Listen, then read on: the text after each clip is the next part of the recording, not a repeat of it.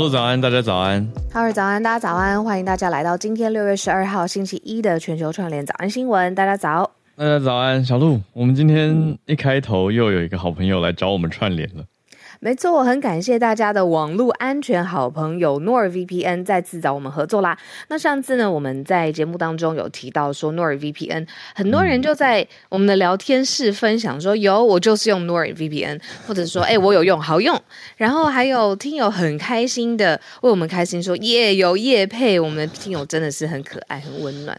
对，那时候一分享，然后就有哇听友马上在 Premium Club 的社团里面问说，哎。连接是什么？很谢谢大家。那其实我们接业配也是自己有试用过好用才推荐给大家。NordVPN 是算 CP 值很高、品质也有保障的一个 VPN 服务，所以才推荐给大家啦。那来分享一下我自己用 VPN 服务最常用的就是跨国看地区限定的影音内容，像之前有跟大家讲过嘛，在德国授权限制比较多，所以台湾的像一些台湾的 YouTube 可以看到的东西，德国看不了。这个时候，NordVPN 就是一个好帮手。哎，那你接下来不是要去欧洲？嗯、对，所以这次 NordVPN 合作不是只有给听友优惠，也优惠到我了。这次欧洲就会继续用它。哦，那我这边也可以补充一下，就是 VPN 呢，不只是可以建立虚拟的位置，让你无痛使用跨国的服务。嗯、同时呢，因为我知道我们很多的听友很重视资安方面，尤其资安领域很在意，NordVPN 呢也是很重要的盟友。除了帮助我们网络传输加密、资料不外泄，还可以帮助我们阻绝恶意的软体以及钓鱼诈骗的网站。嗯。所以现在只要点我这边来贴上一个网址，或者大家如果是听 podcast 的话，就可以到节目资讯栏点击全球串联早安新闻专属的优惠链接，就是 nordvpn.com forward slash glocal n o r d v p n 点 c o m 前斜线 g l o c a l，用这个优惠链接点进去购买两年的方案，还可以获得加赠好礼。哦，那有一个重要的提醒，也跟大家说一下，NordVPN 呢有提供三十天的试用期，所以呢，等于说是用用如果不满意或者是很不习惯的话，三十天内随时都可以取消，而且申请退款。所以呢，要把握这个机会来试试看哦。好，我在输入网址，N O R D V P N。好，大家可以从我们现在这个地方 Clubhouse 就可以点击了。那到时候从 Podcast 的话，就是资讯栏。大家就点进去就会看到，哎，我们节目的 logo 在上面，所以让大家可以去试用看看。这是我们今天要跟大家分享的第一个 社社群优惠好消息。那我们今天，嗯，经过一个周末，实际上也有一些社群的题目有关注到。可是我跟小鹿刚刚也还在讨论，就觉得有一些东西还都都还在热议当中跟发展当中。我觉得，对，可以再持续追一下。如果就是直接先，比如说开始聊，开始评论，搞不好有新的资讯 update 这种感觉，对，对啊，嗯，我觉得蛮多东西是有点疑云的，嗯，所以要继续再了解一下的，确定，对，在等事情到底是如何水落石出，很多啦，嗯，那大家在关心，真的真的蛮多的，比如说新北幼儿园啊，板桥这边幼儿园的案子到底实情是什么？我觉得现在很多人都都觉得想要再了解。最后调查出来的情况，可是我觉得目前都是就是一团疑云啊，嗯，所以大家就再再看吧。好，那我们就来整理国际上的几个消息，我们就先从乌克兰一个大消息开始，乌俄战争的新情况、新情报。是乌克兰开始展开反攻了，而且已经开始有一些所谓成绩成果，那也看到了谁在支持乌克兰。嗯，蛮明显看到美国有拿出新的金援支持。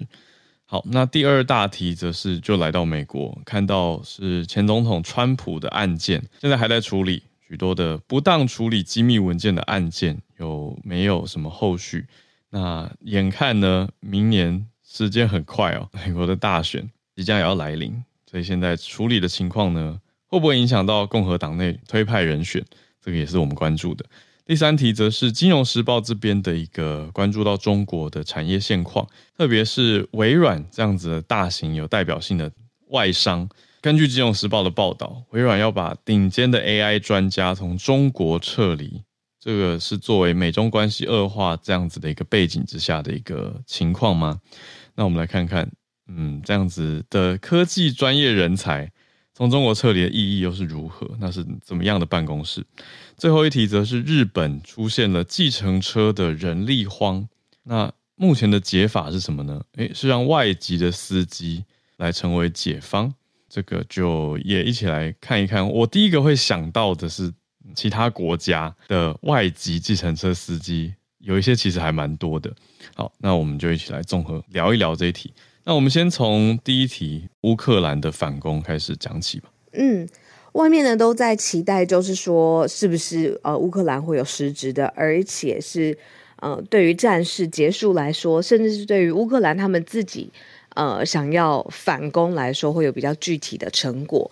那呃，目前现在看起来有有，因为我们每一次在报道就是乌克兰跟俄罗斯之间对峙的时候，这个讯息来源或者是最后的嗯统一说法总是不太一定。但是现在可以跟大家说的就是，呃，这一次乌克兰反攻，尤其是我们常常在讲的乌东巴赫姆赫市附近的前线，嗯、这个成果应该是蛮具体的了。因为呢，呃，实际的。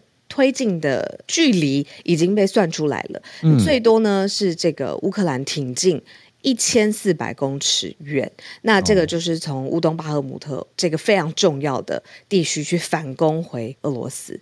那甚至是在当地在现场有人看到，就是德国跟美国制的装甲车辆在。乌克兰的现场现身，也就是说，外界不只是提供了物资，甚至还可以辨认得出来，这是美国还是德国的装甲的车辆。那这个是呃媒体上面捕捉的这个消息，但是已经有这个消息被报道出来了。嗯、那这个停进很重要，就是因为。呃，在这个地区，我们一直讲的巴赫姆特很重要之外，它还造成了俄军的伤亡，而且还摧毁了俄军的军事的装备。那也就是说，在我们都一直很期待说秋天、春天会有的大反攻从乌克兰这边发起。那现在是人家这个夏天即将来临之前的，已经算是夏天了。嗯、这个有一个具体的行进当中的进度。对啊，这个是大概昨天开始。传出各界的消息，那现在已经蛮明确，就是从一开始新闻爆出来的时候写说的，各家写的是一些 signs，就是有迹象显示，但现在写的很明确了，现在已经有从基辅这边传出一些外电，讲的就是乌军的反攻有出现成果，就是在东南边有三个村庄算是收复了，你从俄罗斯手上拿回来嘛。所以这是这个礼拜现在开始有反攻，陆续有这些消息传出来。嗯，那同时因为呃外界会等待，就是说这个反攻的成果到底是怎么样嘛，然后让战事会不会更加明朗化？那这个时候外界怎么看跟动作就很重要。美国国防部呢就特别宣布要提供乌克兰加码的援助，包括二十一亿美元的安全援助，嗯、特别是在防空跟弹药能力上面的加码跟帮助。对，那就我们所知，从乌克兰的东部跟东南部，嗯、就是俄军这边进攻很猛烈的，先前进攻很猛烈的地方。那现在，特别是我们常讲到这几个州：卢甘斯克、顿内茨克、扎波罗热跟赫松这四个州，还有南边在转眼二零一四年啊，已经八年前、九年前啊，九年前就已经并入俄罗斯领土的克里米亚。嗯，这都是在乌克兰的东南部嘛，所以现在很明显的反攻就是针对这些地方。哦，对，针对这个反攻的区域，然后还有得出来的嗯战报跟战果，我觉得这几天我们应该像刚才浩尔讲的这几个地区，我觉得这几天还会有更明朗的消息出现，因为它的挺进的这个呃成果，还有它的距离是现在已经可视可看了。所以如果我们继续在关心乌俄之间的对峙的话，这个接下来几个地区也是特别要关注的地方。嗯、那我就可以分享，就是刚才不是提到，就是美国它。每次都会提供这些多少亿、多少亿的等值的，比如说武器或者是军事装备嘛。嗯、那其实大家会想说，哎，会不会这就是直接从美国的弹药库拿出来？那美国自己的军事装备难道会慢慢减少吗？因为它毕竟它都一直在援助其他的国家。那其实呃，这个在军事上面的采购，其实还有一条路径是，美国它就有准备一个资金库，然后这个资金库呢是有这种需要，比如说援助外国这种呃战争啊或作战武器需要的时候，它特别是跟民间的军火商来采购。嗯，所以它不是直接从美国自己的弹药库或者是军火库当中直接拿出来援助，而是反而有了这样子的一个资金库去采购，也是注意了当地的军火商的生意。对，等于是政府有一笔资金跟民间采购这些要援助给外国的这些武器啊，像刚才说防空跟弹药这样子。嗯嗯。对，不过有点有点尴尬的，就是说这些民间的军火商，它的生产还是有一个时间的上限嘛，或者产能的上限，嗯、所以有的时候会难免让我感觉说，嗯，会不会是大家要竞争，说谁的战争比较优先，必须要取得军火哦，生产力，对，就是连这个东西也要抢货的感觉，嗯，这这就是讲起来很有点无奈了，那。嗯。对啊，先前听到的消息其实是很多军火商的出货都延迟，嗯，那跟乌俄战争有很大的关系，因为的确很多的军火也是优先送往乌俄这边来，嗯。嗯，因为现在就是正在交锋嘛，那我们这个礼拜就会继续再看，呃，想当然尔，乌克兰一定会持续的有消息，那俄军这边呢还没有看到太多，我看到的反而是瓦格纳集团还在跟俄军放话，就是说不会继续签约等等等。就要看，嗯，因为乌克兰这样子大反攻，俄国也要拿出很大的应对啊。嗯嗯，没错。所以我们继续会关注下去。那我们先来到第二题，川普的案子。我们之前有报道过，其实川普他是第一位遭到联邦起诉的现任的总统。那现在要跟大家讲说，这个起诉的内容，尤其是最明显的。呃，我们说他有把这个国家级的机密的文件带回来，他自己的私人的呃居住所当中，而且呢，当时他已经没有这些权限了，他也没有安全好好的处理。对，那这一次呢，他被呃起诉，一共有三十。八个不同的案件，三十八项的犯行，然后呃，这个国防机密文件又特别的重要，包括了有国防部、中央情报局、国家安全局的情报机构的高度机密档案，他就直接带走了，在他卸任之后，而且他带走之后呢，甚至呃起诉他还掌握到了其中一个犯行，是他向其他人去展示。至少有展示两次未经许可的人，就是他没有 clearance，他没有这个层级可以知道这些东西。但是川普他向这些人展示有关美国军事行动跟计划的机密文件，嗯，所以他有三十八项犯行，现在遭到起诉了。尤其最大的就是不当持有这些机密文件了。那呃，面对这样子的起诉的风波。很很大条，真的很大条，因为他算是第一个被联邦起诉的现任总统嘛。他的回应是说，呃，他他讲白话一句就是我没有做，然后、嗯、呃，他也说白宫现在没有介入这整个起诉的案件当中。然后他说白宫没有介入，对啊，也就是说他现在就是联邦机构在起诉他。对，那这个对啊，那是不是？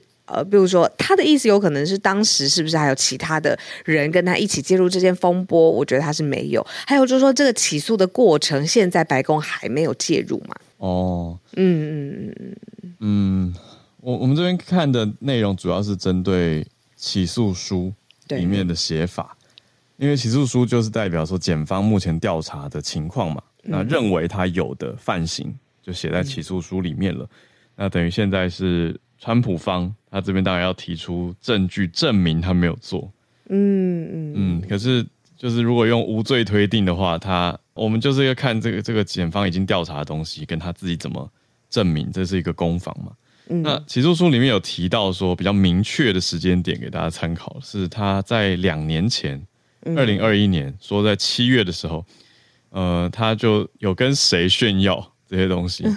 对，这起诉书是代表检方有调查到这个面向，说他在 New Jersey 这边的一个高尔夫球场，嗯，哦，拿出来哦，跟人家讲说，跟一个作家，还有一个出版商，还有两名员工，给他们看一份攻击计划，嗯，说里面是国防部跟军方写出来的，嗯，他说这些是没有人可以碰到的机密资料，嗯，等于是像你刚刚讲那个 clearance 安全等级跟机密许可是。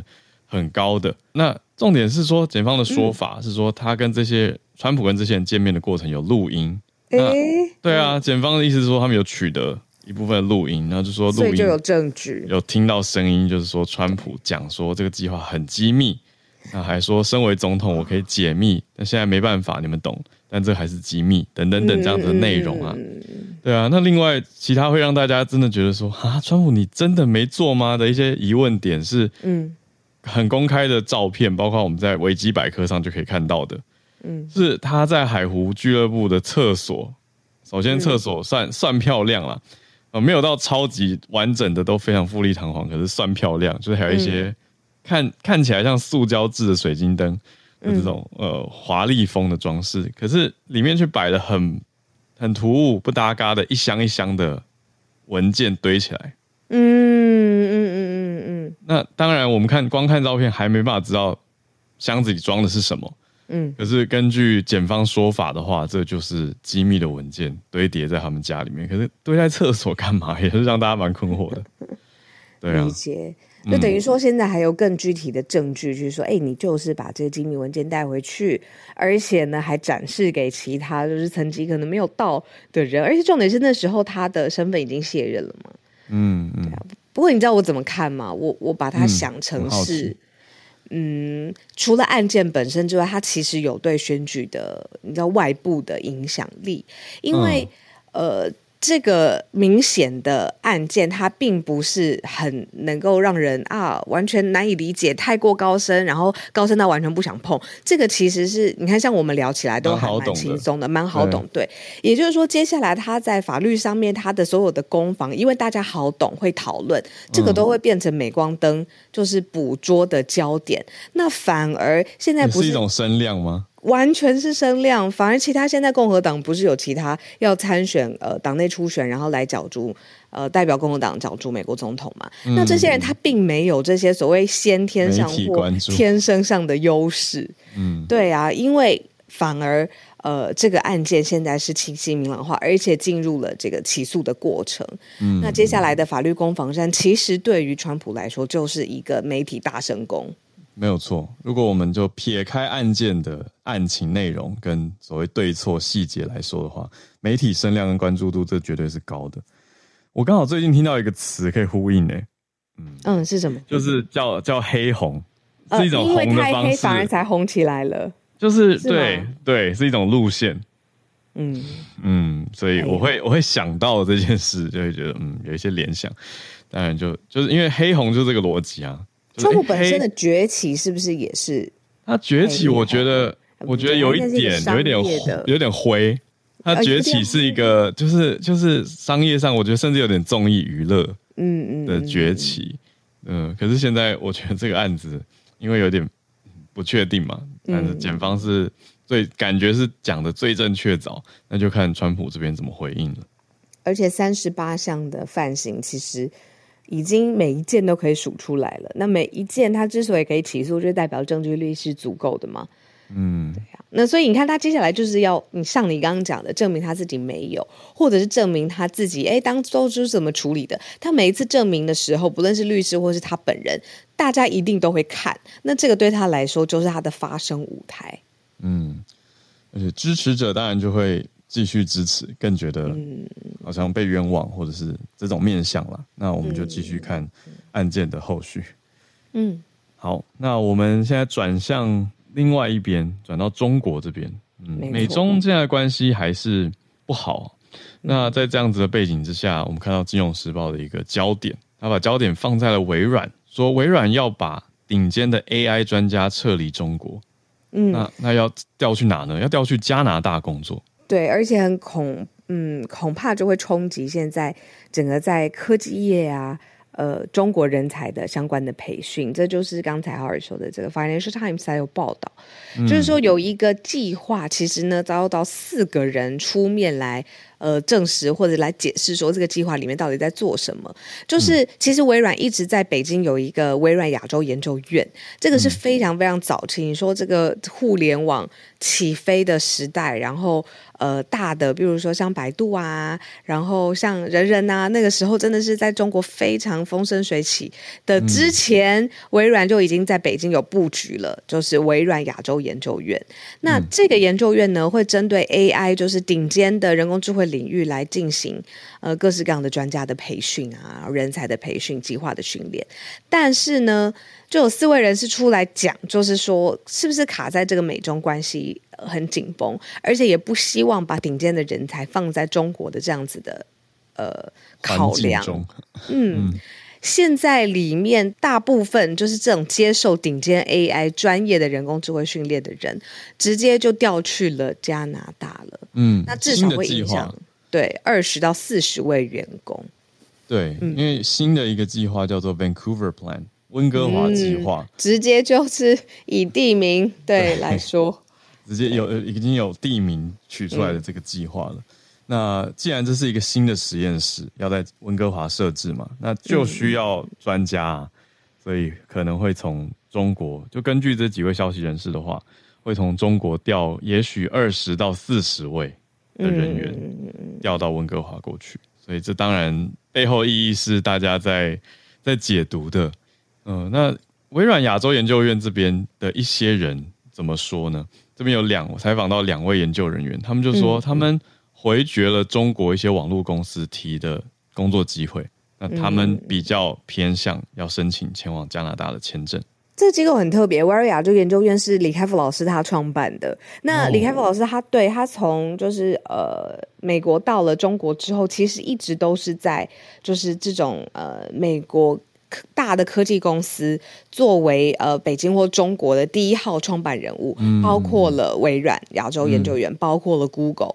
嗯、好，那接下来发展，他就是希望一直就是把这个最厉害的呃科技人才在中国上面富裕出来，然后有影响力，然后创造更多开花结果嘛。但是呢，这个是北京方面自己的想法。现在微软等于是做了一个完全相反的决定，所以外面就分析说，很可能让北京非常的不开心，因为中国对于科技人才啊，比如说是呃优越的。这种补助计划啊，或者希望这个优越的人才可以回国，就回到中国这件事情以来，一直是科技业发展的主轴。那现在微软做了一个调离，完全相反的动作，那外界就会觉得说，这个北京会不开心的，因为他们过去的努力就是一直希望让高科技的人才可以回到中国。嗯嗯，对。但这题实在是我觉得很有趣，因为要怎么说，就是这些消息会对外放出来，也是希望让外界。对外界释出一些资讯嘛？对，没错，让外界知道。对啊，那我们来整理一下资讯面的话，就是内部的一些情况来推估。微软，如果我们看到去年在九月的时候，微软在微信有贴文，就有写到说他们在中国的员工数大概是九千名，那里面大概有八成多都是软体工程师，还有 R N D 或者我们平常口语讲的 RD 研发工作的人士。根据去年的讲法是说，还会再聘一千人，那大多数都是驻中国的工程师去做研发全球性的产品嘛。可是大家现在在看的点就是，哎，那美中如果还是比较恶化的竞争关系的话，微软是不是会再把更多人调离嗯中国呢？嗯、毕竟它还是一个美商啊。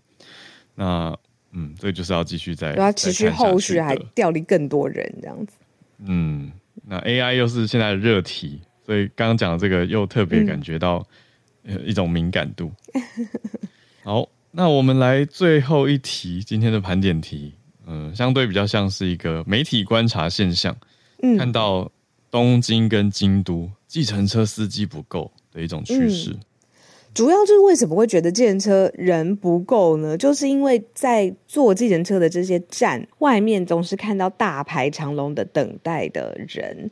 那你看，大家有的时候坐计程车，有的时候你可能在车上休息，有的时候就觉得，哎，判断起来这样子可能会比较快，但是他却你要大排长龙的时间，你等待也是很累，然后花费的时间也很长，所以这个问题真的需要根深蒂固的被解决。所以怎么做呢？日本媒体就观察到，这些业者开始招揽外籍的司机，嗯呃，去解决这种严重不足的电车司机的人力的这个问题。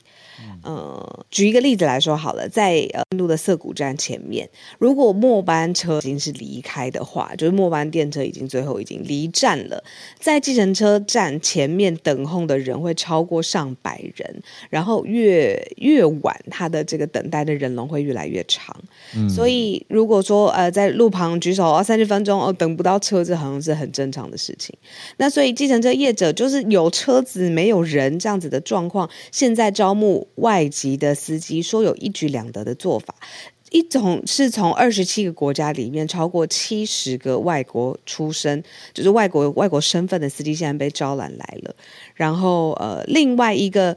就是说，除了可以提供呃这种人力的上面的补足之外呢，嗯、甚至是对于外籍客来说，他们也可以提供给旅客相关的旅游的建议啊，获得更多的经验啊，对于他们来说也是很快乐的事情。嗯、所以现在就是这个人力荒，现在是由外籍司机作为解方。嗯嗯嗯，这个意思其实没有没有明写明讲，可是他意思其实就是这些外籍司机几乎都是双语人士啊。哎，对，他必须得这样。就是日文好是变成在日本当计程车司机的一个基本了。嗯，但是他可能有本国的母语，比如说西班牙文或者是英文。嗯嗯嗯嗯嗯。嗯，那他就会可以聊起来，方便，对不对？嗯，我我就讲到这一题，对，这是我们看到的一个现象跟现况。当然，很大的一个点是，哎，疫情后，所以人潮也开始回流嘛。嗯，那计程车的需求当然又升起来了。因为之前好一段时间，计程车的需求是下降啊，嗯，所以计程车司机人数也变少。那现在这些车行就隐隐嘛，包括提高薪资，还有积极的招聘外籍的司机等等等，都可以希望去解决这些问题。嗯嗯，但我会想到的是个人经验方面，然后你应该也有在不同国家搭过计程车，程车对，可是你戒心高超多，不知道为什么？哦哦哦，哦，是这样吗？你呢？你呢？我倒不是警戒心的点，我是在想。司机的国籍是一个有趣的题目。你会希望是当地的人载你，是不是？不是哎、欸，我是观察一个台湾跟其他国家的外籍计程车司机的比例差异悬殊。你在台湾有搭过外国人开计程车吗？没有，但是我立刻想到，每次在纽约跳上计程车，对，都是一个全部都是外地外籍人，对各地的人口音什么的啊。我也想起来，我们在澳洲搭计程车的时候，嗯，也是外地人，然后会问说，呃，台湾的状况怎么样？因为他自己有可能战争的经验相关的，呃，你好像讲过，对对对对对，所以他也不是在澳洲当地的本地人啊。对。对，我想到的、哦、对纽约，我有想到，另外、嗯、新加坡也是。新加坡，新加坡本来就很多民族多元嘛，对对，对，所以这个倒是觉得 OK 意料之内。对，可是现在日本也开始会有这一种现象了嘛？那刚好我们这就在台湾反而是几乎都是少、欸，好像是邻居一样的话家常的情景这样子，对不对？对啊，都快要说，哎、欸，你刚才在哪里吃早餐店？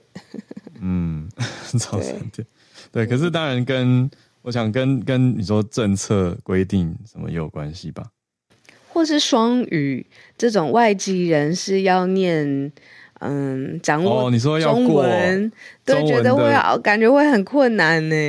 嗯，哎、欸，我那天才听到一个小小小小跟你讲一下，就是说中文你要 ma 呃 master 它的这个时间很长很长嘛，大家都知道中文其实。你要这么多个不同的字，你要会使用。但是韩文，嗯、如果你会韩文，会可以拆解到那个字，而且知道它是怎么组成的话，你一天当中就可以把这个韩文完全看懂。然后我不知道念到底是怎么样，但是韩文是最可以拆解的。然后说，如果你真的学习语言很慢很慢很慢，你一个星期大家都可以知道大概报纸上面写什么东西。我听了简直是傻眼呢，就是有这种语言，有这么好学吗？对啊，有这么好学，大家赶快。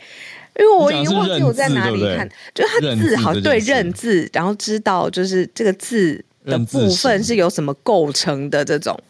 哦，嗯，所以我一向以为哇，韩国韩文那么难学，那个东西不是这个东西丢去讲之后，就是他那个语言看起来很难嘛，对啊。嗯、但是反而有一个人跟我讲说，说是他其实最好拆解，而且重组之后，你是一天当中你大概都可以知道的。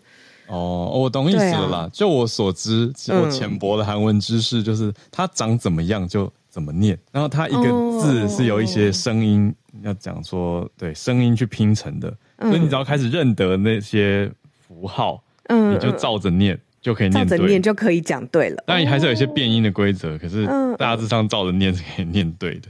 哦，从应该掌握一个呃外籍的语言，外国语，因为我们在讲计程车嘛，然后讲到我最近想到，不知道谁跟我讲这个韩文竟然是这样拆的。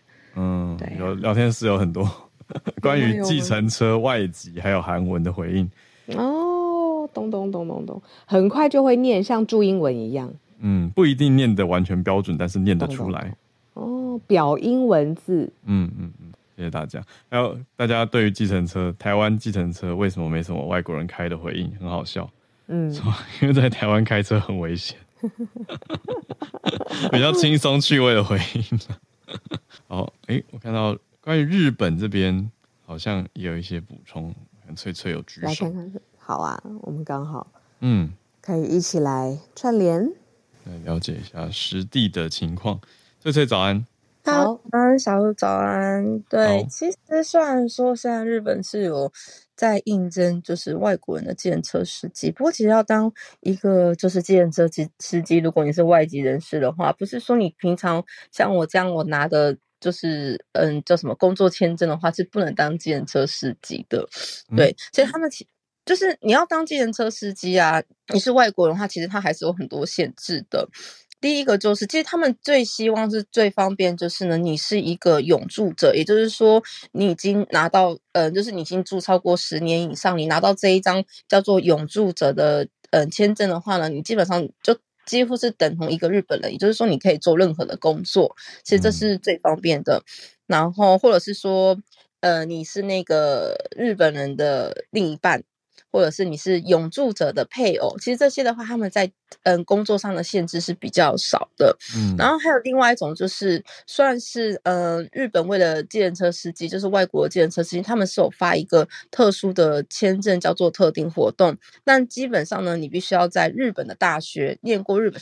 那大学那个就是毕业，然后或者是你要得到特别的，就是那个日语检定的证照，嗯，诸如此类。还有就是呢，你必须要呢，嗯，拿到日本的驾照超过一年以上。或者是如果你是拿到外国的驾照超过一年以上的话，你还是必须要，嗯，可能要先稍微的面谈一下才可以。所以其实你要拿到这一张就是日本计程车司机的驾照，说老实话，现在在日本的计程车司机啊，包括你们刚刚就是在。那个新闻上面分享的那些计程车司机，我看了一下一些资料，嗯、他们很多其实是已经在日本住很多年的人，嗯，也就是说，实际上从国外招聘来的人才目前是不多。其实有一个很大的原因，是因为在日本当计程车司机，你你要记录嘛，就像我们讲什么英国的计程车司机是全世界最会记录的人，就是记那些。的对，所以其实你对这个文化完全，就算你是一个呃，你从国外被新招聘来的计程车司机，可是包括语言的部分，包括就是认路的部分，嗯、其实它有非常大的困难。也就是说，其实我看了一下，像你们刚刚讲那个计程车公司，他们我看了他们的那些招募资料，他们大部分的人都已经住在日本很久了，所以他们才能。这么快就成为自行车司机，对，嗯嗯，刚刚好看到。所以其实虽然说是招募这些外国人才，但是他并不是像我们想的，真的是完全是一下飞机或者一到日本就开始工作这样子。对，他们其实都是已经住在日本很久的人比较多，对啊。所以当然，其实就像你们讲的，现在就是很需要这种外籍人才，所以的确之后说不定真的就会有人是从特地从国外。然后来到日本去当计程车司机，但是其实这个在于研修，就是那些他们要做很多研习的部分，可能也是一个问题点。嗯，嗯，那其实我今天原本要分享的 消息跟这个有点有关，但是又不太一样，就是因为我们刚刚讲到计程车司机的人手不足嘛。那其实今年日本他们我之前有讲过，也是那个除了计程车司机人手不足以外，还有包括我们讲的货车，就是那些送货运的司机也是人手不足。嗯、所以其实呢，嗯，国土交通省他们目前呢放宽了一个限制，就是说呢，其实啊，计程车或是那种所谓的巴士，它在我们比较所谓的偏乡或是人口少数的地方是可以乘客跟货物一起混载的。嗯、那接下来就是国土交交通省他们会。放宽这个限制到全国的每个地区，你你是巴士或是计程车也好，你是可以货物混载，但是相对的条件就是说呢，呃，你必须要经过当地自治体的同意，就是说，诶，人跟货物可以混载。如果这样没有问题的话呢，你就是可以同时一起，就是你的公车上面也许就会出现货物这样子。那当然，这个是为了除了要减少所谓的。就是司机的人手不足以外，另外一部分是因为我们知道偏乡的巴士啊，其实他们的乘客人数是相对比较少的，所以有些地方他们就会面临到因为乘客不足的关系，所以他们在就是维持他们公司的运作上面是有困难，就是可能会面临到因为赤字可能会倒闭的情况，所以他们才想要结合利用，就是好，如果说没办法载客人的话，那我们就载货物，这样子的话，其实对于他们来说呢，其实是会增加他们的经济收入。那另外，对于像是我们比较知道的那些货车司机不足的地方，他们也可以借由这样的方式，就是来就是弥弥补足他们的这个运送货物上面的一些方法。好，那这是我的分享，谢谢。嗯，谢谢翠翠。我想到的情景就是变成说，有时候你要你搭个公车，你在偏乡，然后要下车的时候要等司机卸货。对吧？或是上 OK 吧，或者要补货上车，就是要稍等一下下。我觉得还好了，就是一定会时间上跟调度上会有一点点影响。可是听起来的确是省掉了，很聪明，对啊，嗯，嗯对啊。你就说，哎，货车跟一般载客车等于有点合并，那就可以减少司机的需求量，的确算是一个解决的方案。而且翠翠刚刚有讲到说，要先经过地方自治体的同意。好，那我们就谢谢翠翠。再继续来连线，跟朱小汉来连线。Hello，Howard。有关。Hello，小鹿啊，大家早安。嗯，又是一个新的礼拜了啊！天呐，时间过得很快呀。嗯，那，其实路透社今天的消息就是，啊、呃，中国去年二零二二年的这个结婚人数是创了历史的新低。那根据中国自己放出来的统计数据呢，去年结在中国办理结婚注册的这个人口一共是六百八十三万人啊。这个如果除以一个二的话，就是大概有三百四十一点五万对这个啊情侣结婚。那这个相对于二零二一年的数据呢，二零二二年的数字其实是下降了八十万个。那这个也就是从直接是从七百万跳水到了这个六百万而已。那这个是创了中国就是。结婚人数的新低。另外，二零二二年其实也是中国自这个一九六零年六十三年来第一次出现了人口的负增长，所以中国现在是面临很严重的这个人口压力的问题。一个就是人口的老龄化，还有一个就是极低的出生率。那根据中国国家统计局去这个公布的去年的数字啊，每一千人当中出生的这个新生儿是不足七个人。那再对比中国的这个人口换算，然后它的这个总和生生育率其实是不到这个一点一点九的，也就是说它无法达到人口的替代率。呃，也就是到了，也就是换句话说，就是到了二零五零年之后，中国的老龄化就是进入到老年社会阶段啊，它的这个老年人口，它占到这个人口比重会超过四十趴，是一个非常大的社会压力。那很多的这个人口方面的专家都称啊，就是 China will grow old before people get rich 啊，就是中国人在变富之前就已经变老。好了，那与之相对的就是这个年轻劳动力。也逐步减少，那对中国的经济，因为毕竟中国算是一个制造业大国，还是需要劳动力来支撑。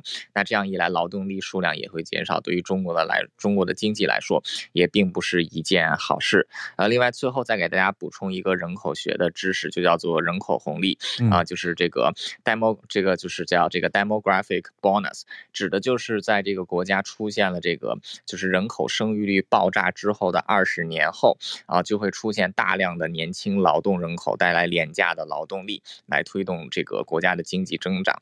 啊，像日本、南韩、台湾、香港，还有包括像新加坡，啊，都是在这个啊五六十年代经历过高这个高出生率的阶段，所以到了这个七零年代末八零年代这一阶段，就是有大量的年轻人口进入到劳动力市场，那带动国家的这个制造业啊。日本相对早一些啊，韩国还有台湾都算是在七零八零年代，那这个也是亚洲四跻身于亚洲四小龙行列啊。所以中国它的这个人口红利阶段大概是在九零年代末一直到二零零零年代，那也是中国经济啊最高速增长的一个阶段。但现在人口红利很明显是已经过去了，嗯，就补充到这里，谢谢。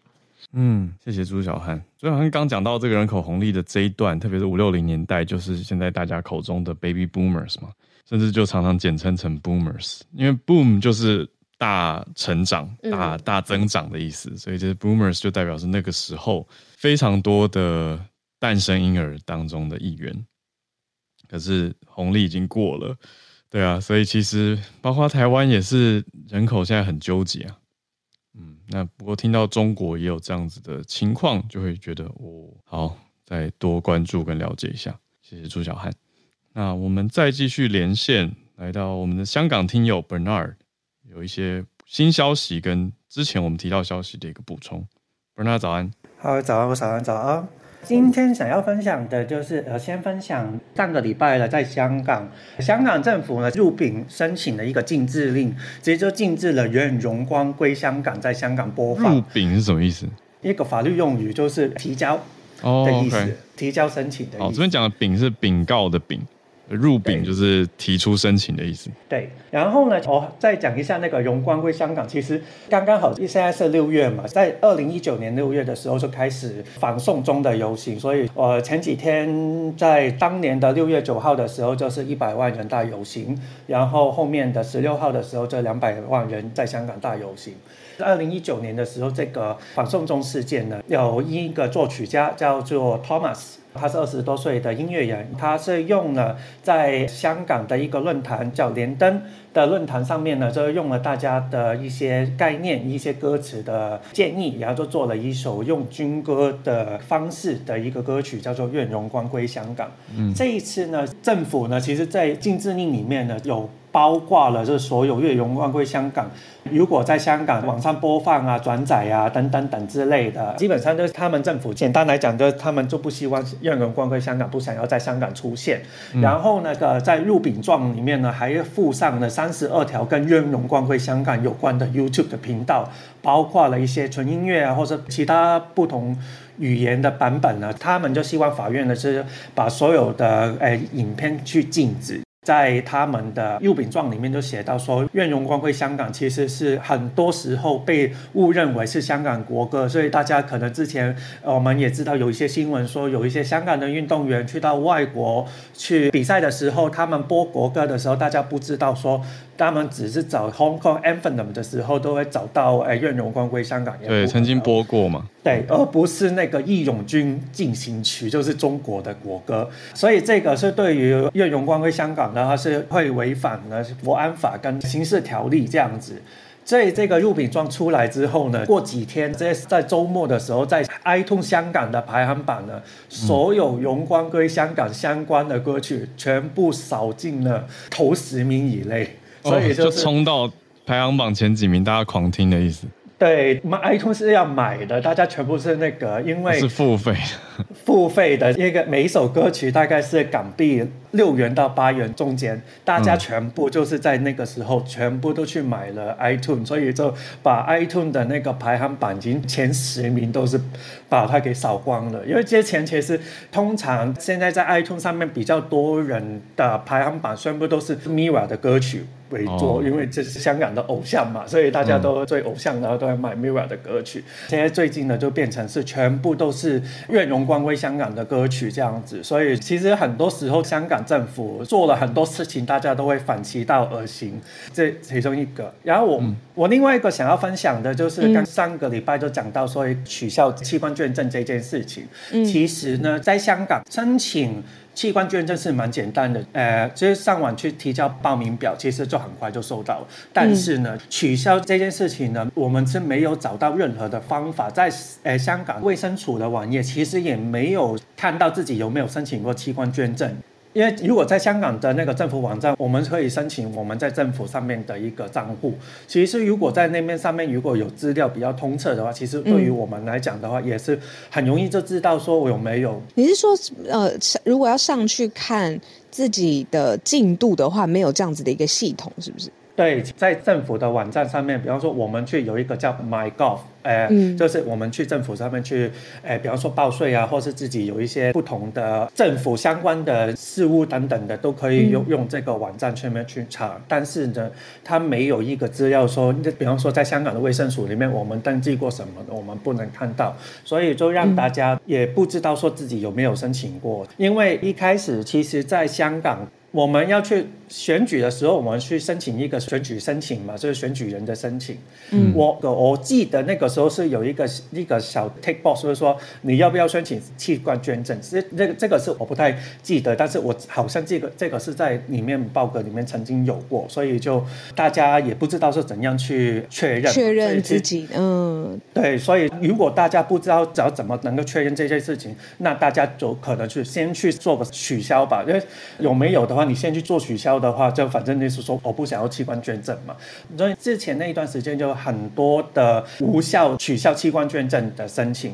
然后这一次呢，其实在香港对于器官捐赠这件事情，因为政府这一次又是一个把国家的优先作为一个审判的标准。因为其实上一次也讲到说，这一次很多人取消器官捐赠，特首李家超就说这一次是一个影响香港人跟中国大陆血浓于水的亲情这样子，所以有点，就是也是有一点那个国安勒索嘛。其实就是如果 国安勒索心思，嗯，国安勒索就是你，如果你取消了，就是你就是怎么样怎么样，就是没有很爱国心，或是这样子。其实另外一个也是相对的，有点情绪勒索，是说哦，你取消呃器官捐赠，等于就是你没有爱心。但是就我个人是觉得说，器官捐赠本来就是一个自我的选择，你可以选择说你捐赠。也可以自己选择说取消捐赠这一件事情，不应该用任何的方式去绑架。对啊，对，所以这个就是对于香港来讲的话，其实大家我认识的人还是有在申请，就是在香港的，如果我们大众市民来讲，其实这蛮。冷淡的，就是对于这件事情。嗯、但是当然，对于器官捐赠，其实香港每天都有超过两千名的器官衰竭的患者，在等待器官捐赠。嗯、我最近看到的一些数字呢，其实截止到上个礼拜的时候呢，我只讲。肝脏捐赠这件事情呢，只有十四个肝脏捐赠个案是可以换到新的器官的，因为在香港，在器官捐赠这件事情的话，只能是脑死亡才能去做器官捐赠。后面其实有很多最近的一些医学者了，其实是想说，可不可以就像外国一样，可以。用无心跳捐赠这件事情也是可以去把它判断标准，嗯嗯对，融入到判断的标准里面。我也是蛮赞同的，因为就是器官捐赠者也是希望说能够器官捐赠的话，他们也是希望说能够在科学上面是有诶根据的嘛，所以这个是希望说怎样去把大家能够器官捐赠底数可以就是更更大的增加这样子。嗯，对对，所以今天是我的分享，谢谢。谢谢。哇，讲的这议题有一点敏感，就是包括自己的器官捐赠到底是小的时候就决定了，怎么大了之后我找不到我我我我我现在确认的状况，对啊，嗯、然后也会担心，尤其现在嗯，你说政治文化上面、气氛上面又完全不一样了，然后还谈到一个很特别的，就是判定的标准，就是到底是以脑死呃作为可以器官捐赠的前提条件，还是心脏自然跳动？呃，停止跳动这件事情作为先提条件，会影响到到底可不可以捐赠嘛？嗯，对啊，嗯，谢谢 Bernard，嗯，这个题目。那、我们今天的串联来到尾声，我这边有，我刚刚有收到大仙有传讯息来，有体育消息，我觉得也补给大家，当做今天最后一则，啊、就是法网的冠军已经出炉了。哦，法网冠军今年是谁？球王是乔科维奇 （Djokovic）。嗯，没有没有很意外，对，不意外的。对，就是一直以来的强将啦。那他这个累积成绩来到了哪里呢？他生涯累积了二十三座的大满贯冠军，是网坛史上第一人。啊、对，那这是他个人的第三座法网冠军，就是法国网球公开赛的男单决赛。所以他对已经出炉了，他是塞尔维亚人，呃，Djokovic。不过这个也我觉得可以稍微连到我们之前讲的，有提到，你看朱小汉跟我们连线开始开的那一题科索沃啊。对啊，就是因为因为乔科维奇他不久前有有发表相关言论啦，嗯。嗯，因为塞尔维亚在科索沃的北边，嗯，那塞尔维亚跟科索沃就是一直有一个尴尬的状态，那他就有讲过说，嗯、呃，科索沃是塞尔维亚的心脏，那那这个这个解读当然有很多面向，因为科索沃其实算是。独立了嘛？那也是觉得，哎、嗯欸，不不想要跟塞尔维亚整体来说不想要那么紧密的牵连，但是用塞尔维亚角度这样子说，所以有的科索沃人当然是不喜欢。嗯、可是科索沃北边又很多塞尔塞族人，因为他他靠近塞尔维亚，对，所以就是一个复杂的题目。只是刚好看到，嗯，因为最近最近这个事情，然后加上乔科维奇是塞尔维亚人，跟大家做一个补充。但体育方面的话，就是恭喜 Djokovic 得到了法网，他的第三座法网男单冠军。大家现在如果上去，啊、呃，就是 Google 它，嗯、其实那个整个 Google 的呃表单，就是它呈现搜寻结果的表单，都已经是法网现在最新的哦，对、啊，最新的结果已经都整理出来了。嗯嗯嗯嗯，哦，也谢谢今天所有串联的朋友，我们今天的节目到这边告一个段落。嗯，我们明天见，那就谢谢大家。明天同一时间，对啊，八点钟。再串联，大家，嗯，拜拜，大家拜拜。